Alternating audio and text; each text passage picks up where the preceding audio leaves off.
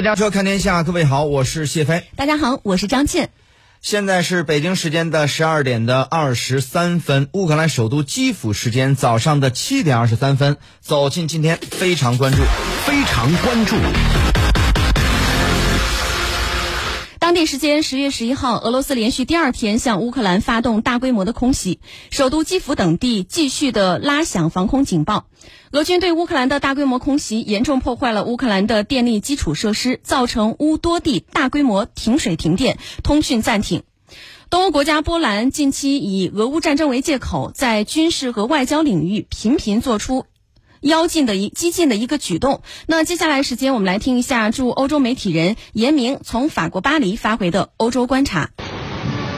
首先，也是最重要的，就是波兰近期加快了与美国核武器共享的节奏。最近，波兰总统杜达公开表态，波兰在寻求与美国的核共享，也就是波兰空军想要拥有投送战术核武器的能力。目前，波兰正在与美国进行协商。近日，波兰副总理卡钦斯基在接受采访时也表示，波兰希望美国在其境内部署核武器，用来威慑俄罗斯。波兰方面对美国在波兰。部署核武器持开放态度，欢迎美国将欧洲驻军人数增加百分之五十。俄罗斯总统府新闻发言人佩斯科夫就立即回应称，波兰的说法代表的是一种极端好战的反俄路线。如果美国真的在波兰部署核武器，将会对俄罗斯构成极大的威胁。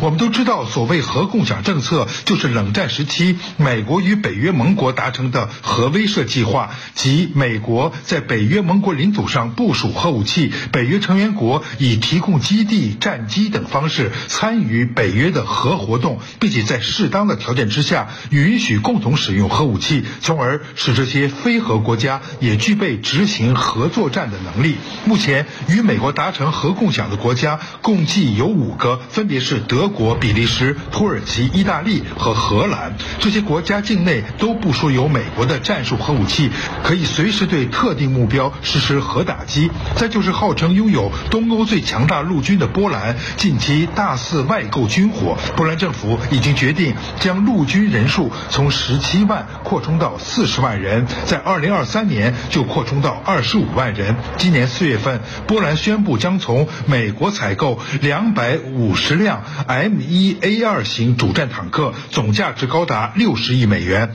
波兰军队还决定采购九十六架美制阿帕奇。武装直升机订单总金额将超过一百二十四亿美元，而近几年波兰已经先后采购了美国的爱国者三反导系统以及三十二架五代隐身 F 三十五战机。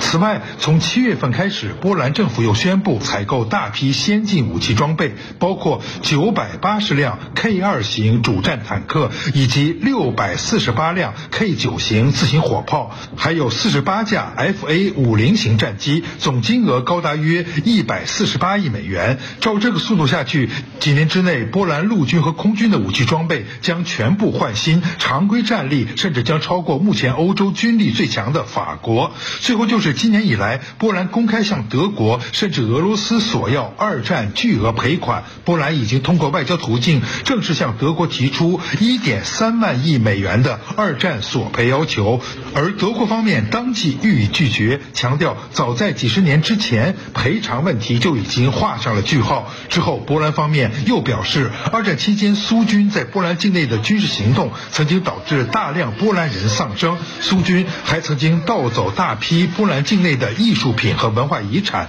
波兰外交部副部长亚布隆斯基也公开表示，波兰毫无疑问有权从俄罗斯获得赔款。这一想法已经得到了波兰总统杜达的支持。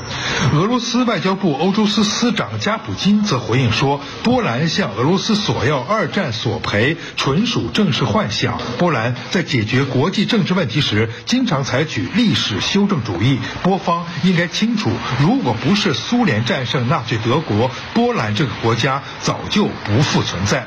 综上所述，不难看出，作为东欧第一大国，以及由于历史原因与俄罗斯结怨最深的国家，波兰利用俄乌战争不断扩充军备、施加影响，在军事和外交等领域显示出一种咄咄逼人的架势。不排除日后波兰会在俄俄乌冲突之中起到重要和关键的作用，甚至有可能成为与俄罗斯直接和正面发生军事冲突对抗的第一个北约国家。以上就是这次的欧洲观察。